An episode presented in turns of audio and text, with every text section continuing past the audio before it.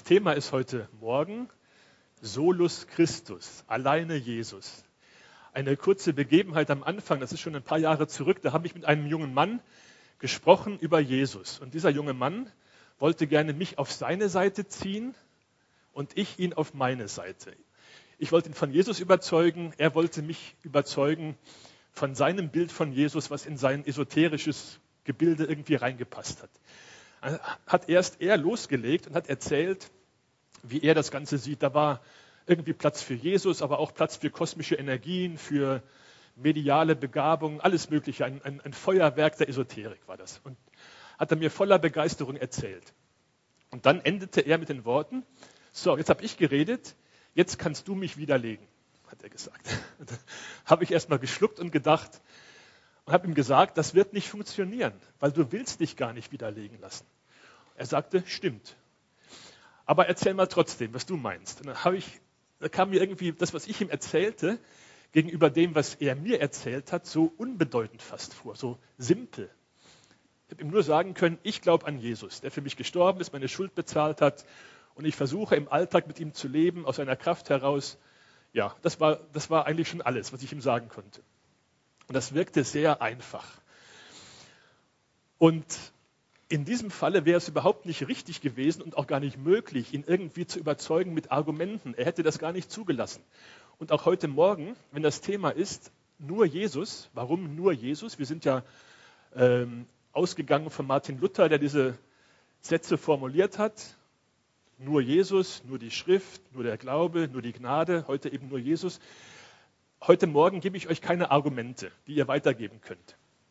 Ich möchte auch gar nicht unbedingt den Verstand ansprechen, weil das funktioniert nicht, sondern ich möchte euch das eher so beantworten, die Frage, warum nur Jesus? Weil Jesus total überzeugend in seiner Person ist. Und lesen möchte ich mit euch einen bekannten Text aus dem Johannesevangelium, Kapitel 3, die Verse 1 bis 16 und da einige Schwerpunkte herausgreifen, die uns auf die Spur bringen. Warum nur Jesus? Es war aber ein Mensch unter den Pharisäern namens Nikodemus, ein Oberster der Juden. Der kam bei Nacht zu Jesus und sprach zu ihm, Rabbi, wir wissen, dass du ein Lehrer bist, der von Gott gekommen ist. Denn niemand kann diese Zeichen tun, die du tust, es sei denn, dass Gott mit ihm ist. Jesus antwortete und sprach zu ihm, Wahrlich, wahrlich, ich sage dir, wenn jemand nicht von neuem geboren wird, so kann er das Reich Gottes nicht sehen. Nikodemus spricht zu ihm, wie kann ein Mensch geboren werden, wenn er alt ist? Er kann doch nicht zum zweiten Mal in den Schoß seiner Mutter eingehen und geboren werden. Jesus antwortete, wahrlich, wahrlich, ich sage dir, wenn jemand nicht aus Wasser und Geist geboren wird, so kann er nicht in das Reich Gottes eingehen. Was aus dem Fleisch geboren ist, das ist Fleisch, was aus dem Geist geboren ist, das ist Geist. Wundere dich nicht, dass ich dir gesagt habe, ihr müsst von neuem geboren werden. Der Wind weht, wo er will, und du hörst sein Sausen, aber du weißt nicht, woher er kommt und wohin er geht. So ist jeder, der aus dem Geist geboren ist. Nikodemus antwortete und sprach zu ihm, wie kann das geschehen? Jesus erwiderte und sprach zu ihm, du bist der Lehrer Israels und verstehst das nicht? Wahrlich, wahrlich, ich sage dir, wir reden, was wir wissen und wir bezeugen, was wir gesehen haben. Und doch nehmt ihr unser Zeugnis nicht an. Glaubt ihr nicht, wenn ich euch von irdischen Dingen sage? Wie werdet ihr glauben, wenn ich euch von den himmlischen Dingen sagen werde? Und niemand ist hinaufgestiegen in den Himmel, außer dem, der aus dem Himmel herabgestiegen ist, dem Sohn des Menschen, der im Himmel ist. Und wie Mose in der Wüste die Schlange erhöhte, so muss der Sohn des Menschen erhöht werden, damit jeder, der an ihn glaubt, nicht verloren geht, sondern ewiges Leben hat.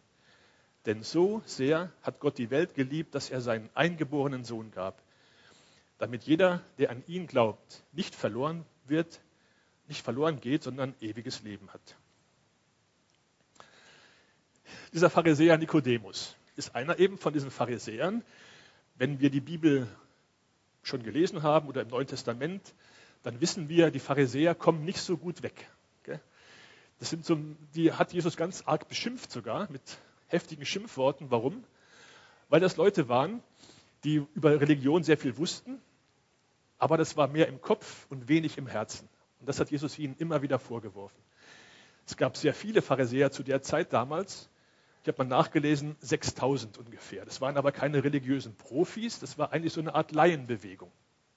Einer von denen ist der Nikodemus, der ist aber eine gewisse Ausnahme. Also er hat schon mehr Interesse an Jesus, ähm, kommt, kommt bei Nacht zu ihm. Warum kommt er bei Nacht? Kann man, man, könnte, man könnte denken, er kommt bei Nacht deswegen, weil er sich vielleicht am Tag nicht traut. Glaube ich aber nicht ganz, weil zu dem Zeitpunkt, äh, das war ja noch am Anfang von, dem, von der Wirksamkeit von Jesus auf der Erde, war es noch nicht so gefährlich, mit Jesus zusammen zu sein, wie später.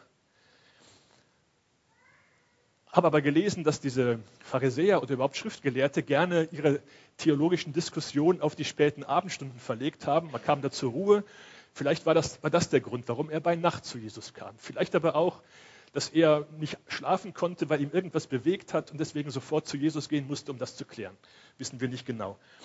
Er kam jedenfalls bei Nacht zu Jesus mit der Frage, die er Jesus präsentieren wollte.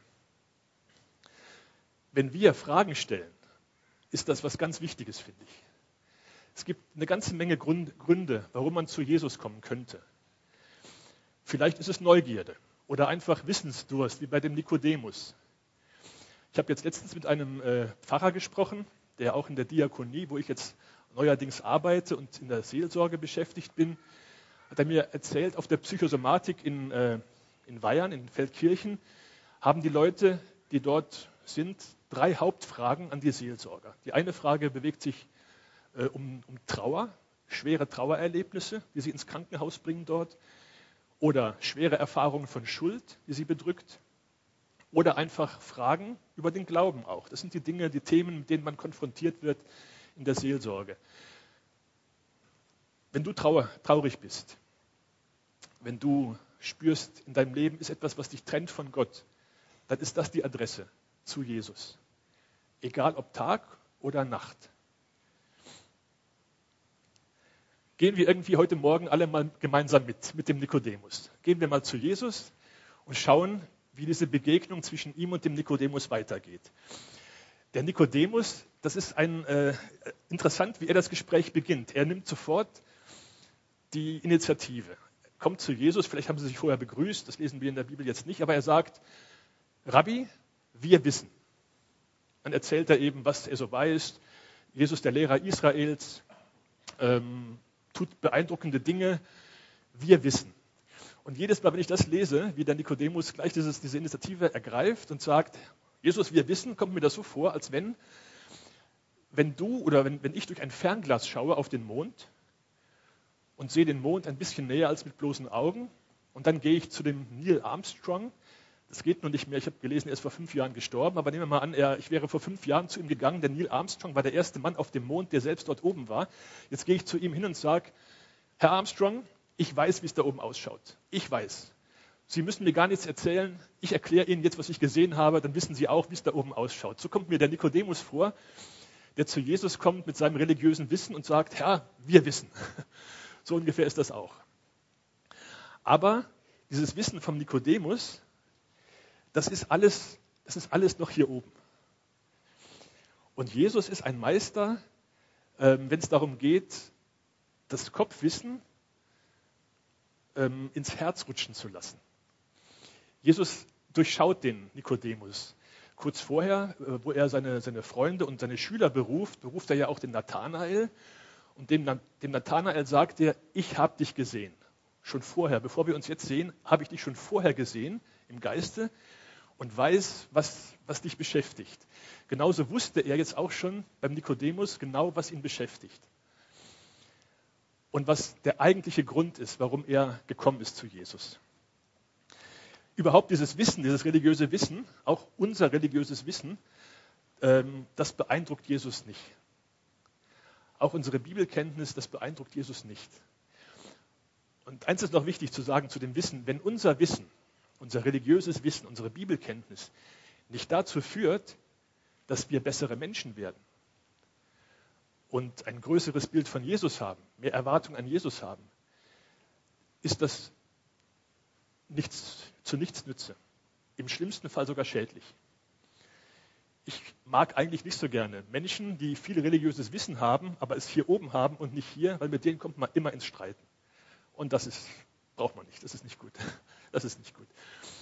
Also das religiöse Wissen ist nicht so wichtig. Dann lesen wir weiter. Äh, Jesus antwortete. Und immer wenn Jesus antwortet, ist das so eine eigene Geschichte. Jesus ist manchmal ganz schön irritierend. Wenn man die, Neuen Testa die Berichte im Neuen Testament liest, irgendwie ist er irritierend, weil er irgendwie gar nicht wirklich antwortet. Nebenbei hat der Nikodemus ja nicht mal eine Frage gestellt. Er hat ja nur präsentiert sein Wissen und Jesus antwortet jetzt. Und mit der Antwort spricht er überhaupt nicht das an, mit, äh, womit der Nikodemus gekommen ist, also dieses Kopf, diese Kopfthemen vom Nikodemus, umgeht er vollkommen und spricht das Herzthema an vom Nikodemus. Und er beginnt mit dem Wort wahrlich, wahrlich. Das sind gute Worte. Wahrlich, wahrlich. Das heißt, das ist so eine Redewendung im Judentum. Jetzt kommt was ganz Wichtiges. Und jetzt kommt die Wahrheit, wahrlich. Jetzt kommt die Wahrheit. Und was er dem Nikodemus eigentlich sagt, wenn man so zwischen den Zeilen liest, ist, Nikodemus, sagt er, lassen wir mal die theologischen Spitzfindigkeiten. Warum bist du heute Nacht zu mir gekommen? Was beschäftigt dich wirklich? Was brennt dir unter den Nägeln? Warum hast du heute Nacht nicht schlafen können und kommst zu mir? Was ist dein Thema? Wahrlich heißt, ich sage dir jetzt die Wahrheit über dich selber. Und diese Wahrheit, die weißt du selber vielleicht noch nicht. Ist ja auch bei uns so. Wir haben ja zu unserem Herzen oft nicht wirklich Zugang. Dazu braucht man Stille und Ruhe. Und die finden wir im Alltag oft nicht. Deswegen bleiben wir oft im Kopf oben mit unseren Themen. Aber das sind gar nicht die Sachen, die uns wirklich beschäftigen. Und deswegen ist es gut, wenn man Zeit mit Jesus verbringt, weil er sagt dir, was du wirklich brauchst. Und das ist nicht hier oben, das ist hier. Und das sagt er auch dem Nikodemus ich sage dir jetzt die Wahrheit, du weißt eigentlich gar nicht wirklich, warum du heute hier bist. Irgendwie spürst du es vielleicht. Und lass uns mal anschauen gemeinsam, was du da spürst, was in deinem Herzen ist. Bevor wir weiterreden, sagt Jesus, bevor wir weiterreden, musst du verstehen, wenn jemand nicht von neuem geboren wird, so kann er das Reich Gottes nicht sehen. Bevor wir weiterreden, sagt Jesus, muss dir klar sein, Nikodemus, mit diesen Augen mit denen du vielleicht Wissen anhäufen kannst, kommst du hier nicht weiter. Du brauchst neue Augen. Du brauchst eine neue Art zu sehen. Und du brauchst auch eine neue Art zu denken. Du brauchst auch überhaupt eine neue Persönlichkeit. Im Grunde muss alles neu werden. Und zwar so neu, als wenn du wieder ein Baby wärst, was aus dem Leib der Mutter herauskommt, zum ersten Mal die Luft dieser Welt atmet, zum ersten Mal die Augen aufmacht und ist wie ein unbeschriebenes Blatt, alles musst du neu lernen. Und wenn du so neu bist, dann kannst du sehen. Dann siehst du das Reich Gottes. Und Reich Gottes sehen ist gleichbedeutend mit Jesus sehen. Dann erkennst du, wie Jesus ist. Dann erkennst du, wie ich bin. Deswegen nochmal zum Anfang. Es hat überhaupt keine, keinen Sinn, zu streiten mit jemandem, der sich nicht auf Jesus einlassen will, warum Jesus so wichtig ist und warum Jesus der einzige Weg ist. Hat keinen Sinn, weil erstmal muss man diesen Schritt äh, auf Jesus zugehen und sagen, Herr, ich möchte sehen. Ich möchte ganz neu sehen. Mit dem Sehen überhaupt, irgendwann mal würde ich gerne eine Predigt halten über das Sehen, über das Thema Sehen. Das ist so ein interessantes Thema, finde ich. Wenn wir etwas weiterlesen in dem Evangelium, im selben Kapitel sagt Jesus äh, auch etwas über Sehen. Da sagt er, wer den Sohn Gottes hat, der hat das Leben. Wer den Sohn Gottes nicht hat, wird das Leben nicht sehen. Das ist eine interessante Aussage. Er wird es nicht sehen. Und ähm, wenn wir Matthäus auch lesen, da, da, lesen wir, wie eine ganze Reihe von Leuten mit Jesus ein bisschen streiten. Die, das sind Leute, die Jesus hinterherlaufen. Also wohlgemerkt ihm nicht nachfolgen. Das ist ein Unterschied. Die laufen ihm hinterher, weil es einfach toll ist, jemanden in der Nähe zu haben, der aus ein paar Brotkrumen riesige Mengen von Brot machen kann und Fische herbeizaubern kann. Das ist einfach toll, wenn man so jemanden bei sich hat. Laufen ihm hinterher aus Begeisterung. Und zu denen sagt Jesus, ihr seid Leute, ihr seht, aber ihr seht nicht. Ihr habt Ohren zu hören, aber ihr hört gar nicht. Und ihr versteht nicht, sagt er dann auch. Ihr versteht nicht. Dann dreht er sich um, Matthäus 13 kann man das nachlesen, dreht sich um zu seinen Jüngern, schaut sie an, also die Leute, die ihm nachfolgen und nicht nachgehen nur, und sagt, aber glückselig eure Augen, weil sie sehen. Glücklich sind eure Augen, weil sie sehen. Also man muss schon eine Beziehung zu Jesus haben, um wirklich zu sehen. Und dann sagt Jesus noch etwas, das ist richtig faszinierend eigentlich. Sagt er ihnen auch in dem Zusammenhang, ähm, ihr werdet, oder das, was ihr jetzt seht, was ihr seht, eure glücklichen Augen, was die jetzt sehen, ist mehr, als was die Propheten in den letzten Jahrhunderten äh, sehen wollten eigentlich, aber nicht sehen konnten. Selbst die Propheten, die direkte Rede von Gott gehört haben, die haben nicht das gesehen, was ihr jetzt seht. Und was, und was ist es, was ihr sehen? Jesus in Person. Gott in Person unter den Menschen, das sehen sie jetzt, das erleben sie jetzt. Mehr kannst du nicht sehen. Das ist, und dann kannst du Reich Gottes sehen, weil Reich Gottes ist Jesus. Da, wo Jesus ist, ist Reich Gottes.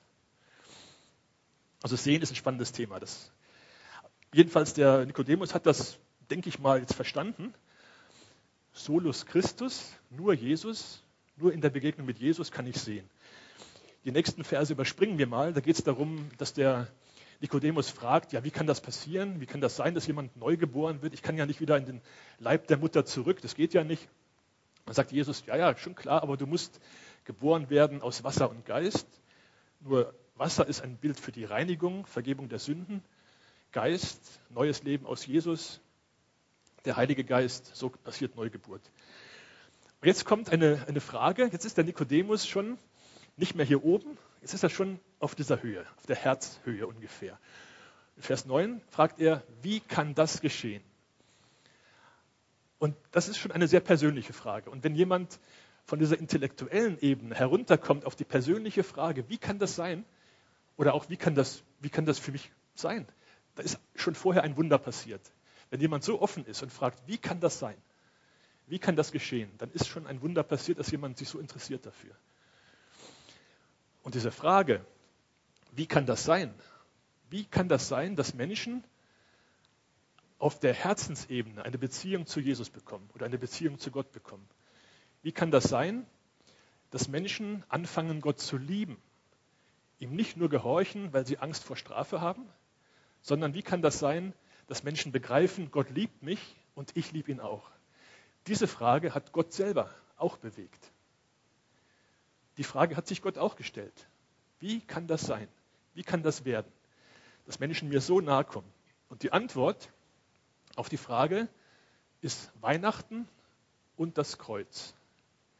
Das ist die Antwort auf die Frage, wie kann das geschehen? Vers, wir springen immer so ein bisschen hier, Vers 14 und 15. Wie Mose in der Wüste die Schlange erhöhte, so muss der Sohn des Menschen erhöht werden. Das ist schon äh, auf das Kreuz. Aber vorher kam Jesus auf die Erde, Weihnachten. Lesen wir das immer wieder im Evangelium. Ich habe mir mal, äh, mir ist mal eingefallen, ein schönes Bild, wie man das erklären kann, wie man das plausibel machen kann und verständlich machen kann, was es bedeutet, dass Jesus auf die Erde gekommen ist, warum das so nötig sei, äh, war, dass er diesen Weg wählte, dass Gott seinen Sohn gesandt hat auf die Erde. Wir hatten früher ein Aquarium zu Hause. Rebecca und die Sarah, unsere Töchter, hatten ein Aquarium mit Fischen. Kleine Guppies und andere Fische waren da drin. Und die mussten versorgt werden, die Fische. Und dazu musste man oben den Deckel aufmachen und dann ist Futter reingestreut worden. Manchmal tauchte die Hand einer unserer Töchter da hinein und hat die Scheibe geputzt oder hat irgendwie einen umge, äh, umgefallenen Dekoartikel wieder aufgestellt. So Turm haben wir da drin stehen gehabt, hochgestellt wieder. Oder hat äh, einfach die Fische versorgt und Ordnung irgendwie da reingebracht. Und immer wenn diese große Hand erschien, sind die Fische alle verschwunden. In alle Ritzen und Ecken. Unter die Steine, unter irgendeinen so umgestürzten, umgekippten Blumentopf, da waren sie alle weg. Hatten Angst vor der großen Hand, die da kommt. Wir hatten die Fische einige Jahre und nach einigen Jahren war das aber immer noch so. Irgendwie habe ich mir gedacht, diese dummen Fische, die müssten doch irgendwann lernen, dass diese Hand nicht bedrohlich ist. Dass die da nur hineinkommt, um etwas Gutes zu machen, um ihr Leben zu ordnen, um sie zu ernähren. Und dann dachte ich, richtig, also das Beste wäre eigentlich, wenn unsere Töchter die Gabe hätten, selber ein Guppi zu werden, ein Fisch zu werden. Selber hineinzutauchen und dann hätten die anderen keine Angst. Da könnten sie sagen, hört mal zu, ihr Guppis, ihr müsst keine Angst haben. Die Hand, die da immer kommt, die versorgt euch doch nur. Die will doch was Gutes für euch. Wenn wir ihnen das erklärt haben, so als Menschen, hat das nicht funktioniert. Das hätte anders sein müssen. Und genau das hat Gott gedacht. Das fiel Gott ein auf die Frage, wie kann das sein, dass Menschen mir von Herzen begegnen? Wie kann das sein, dass Menschen neu geboren werden? Er musste ein Mensch werden, damit die Menschen keine Angst vor ihm haben. Ein Kind, wehrloses Kind in der Krippe, musste unter den Menschen leben. Und dann kommt dieser Vergleich, was wir gelesen haben, so wie die Schlange in der Wüste erhöht worden ist, so muss der Sohn des Menschen erhöht werden. Das war der ultimative, das ultimative Ereignis, dass Menschen mit Gott versöhnt werden können. Am Kreuz musste Jesus sterben. So musste Jesus erhöht werden am Kreuz. Und am Kreuz ist Jesus so wie, wie kommt das manchmal vor, ein, ein ungeheuer, überstarker Magnet, der die gesamte Schuld aller Menschen und aller Zeiten an sich, an sich saugt regelrecht, auf sich lädt. Die gesamte Schuld, mit der Schuld ans Kreuz geht, dort am Kreuz hängt, für diese Schuld bezahlt, für die Schuld stirbt. Die ganze Schöpfung verschließt die Augen. In dem Augenblick die Sonne verfinstert sich, die Erde bebt, alles leidet mit diesem Sohn Gottes, der für deine Schuld stirbt. Das ist der Weg. So kann das passieren. So können Menschen neu werden. Und auf die Frage nochmal, warum Jesus allein, möchte ich eine Gegenfrage stellen. Kannst du mir einen anderen Gott nennen, der dich so liebt? Kannst du einen anderen Gott nennen, der dich so liebt?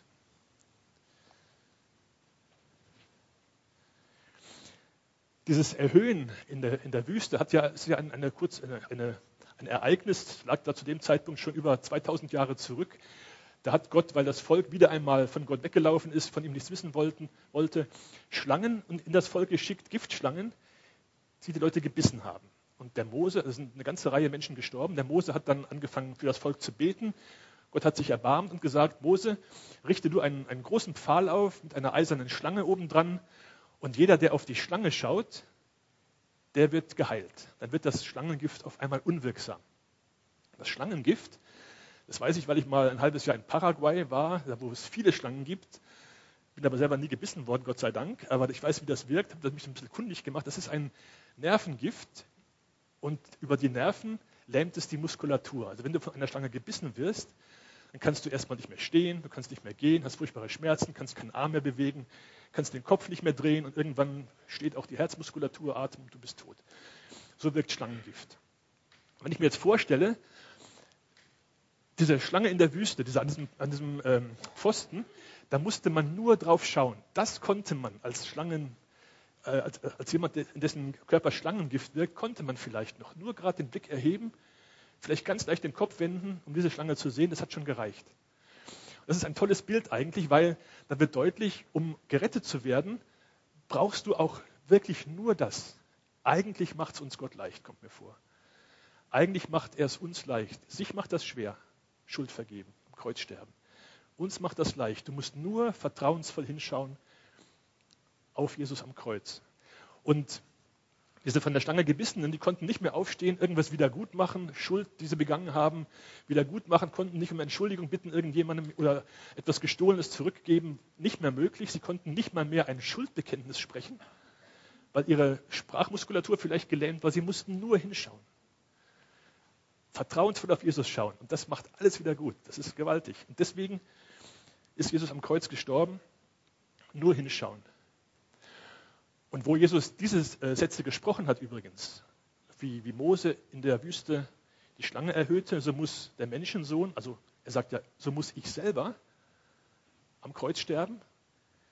Wo er das sagte, kann ich mir vorstellen, dass seine Stimme nicht mehr so sicher geklungen hat, sondern vielleicht anfing zu zittern. Oder er etwas leiser gesprochen hat, wo er das dem Nikodemus erklärt hat, wo er sagte, ich werde für dich sterben. Und er wusste auch wie. So wie die Schlange am Kreuz werde ich sterben. Ich kann mir vorstellen, dass das einen Schauder seinen Rücken herunterrieseln ließ. Der Gedanke, dass er in vielleicht nicht mal drei Jahren dort sterben würde. Und dass er Angst hatte. Auch Angst vielleicht, vielleicht auch Angst, es nicht bis zum Schluss zu schaffen. Es nicht, bis, es nicht zu schaffen bis zu dem letzten Es ist vollbracht. Vielleicht auch das, ich weiß es nicht. Aber er hat durchgehalten. Der letzte Vers noch hier. Denn so sehr hat Gott die Welt geliebt, dass er seinen eingeborenen Sohn gab, damit jeder, der an ihn glaubt, nicht verloren geht, sondern ewiges Leben hat. Immer noch die Frage, warum Jesus? Weil Jesus überzeugt, durch seine Taten überzeugt. Er hat geliebt. So sehr hat Gott die Welt geliebt, die ganze Schöpfung, von Anfang an schon geliebt. Er hat dich auch schon geliebt, bevor du den ersten Atemzug auf dieser Welt getan hast. Lange, lange, lange vorher schon hat er dich persönlich geliebt. Er hat die Schöpfung geliebt, den Adam hat er geliebt. Das ist auch ein Grund, warum er gesagt hat, der Mann soll nicht allein bleiben. Er braucht noch jemanden. Es ist nicht gut, dass der Mensch allein sei.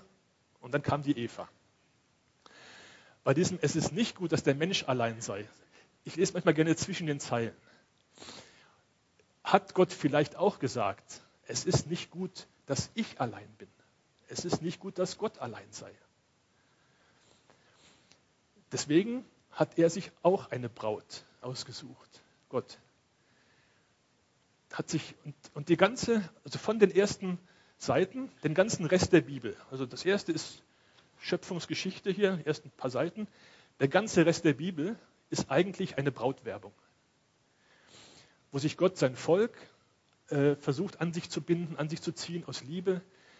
Dann kommt Jesus, um sich, um, Gott zu offenbaren, sich die Gemeinde als erweitertes Volk an sich zu binden. Das ist alles Brautwerbung.